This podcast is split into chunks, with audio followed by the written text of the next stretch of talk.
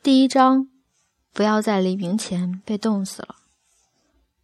我们都因失去或错过某些人而失落，可是要知道，虽然每个人最初以人形出现在我们面前，可缘分一尽，有些人就只能化为照片、文字，或者留下一个名字。他们心有余力不济，却能相伴到老。纵使青春留不住，一。二零一三年七月，大学毕业十年的我，重回到岳麓山下的湖南师范大学。这个约定是十年前许下的。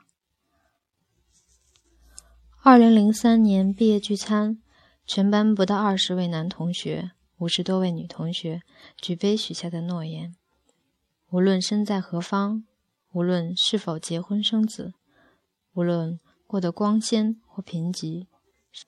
感人的承诺还来不及咀嚼和回味，就被其他班级的哗啦啦的敬酒给冲垮了。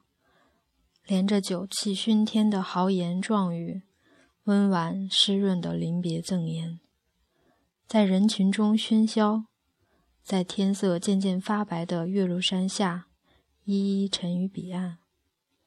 我不知道当时有多少人记得这句话。当时我的念头是：十年啊，恐怕已经是大腹翩翩，恐怕已经两鬓成霜。我不知道多少人有真正的时间概念，一直以为时间概念无非是约会不迟到，上课要准时。我连三个月之后自己在干什么都猜不到。你许一个十年的约，我只觉得。也许这样的许诺会显得很牛吧。十年孙子不来，十年狗不来，十年后老子死了变鬼都要来。一人一句嬉笑怒骂。我们宿舍十三位男生，性格各不相同，有的讲义气，动不动就帮忙出头平事；有的觉得自己特帅，每天出门前梳头要半个小时。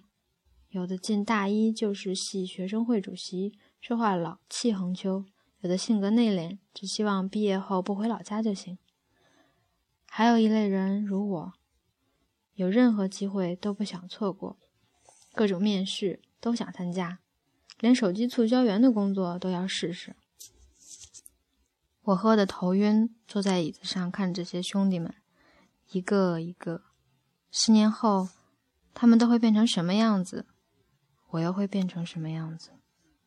我怕十年后一事无成，怕十年后孤身一人。我担心自己没有一套属于自己的房子，担心自己买不起一辆属于自己的车子，担心毕业时陆金波老师帮我出版了第一本小说《五十米深蓝》，早早就放弃了写作。我怕之后再无实现梦想的可能性。我怕好多，然后就吐了。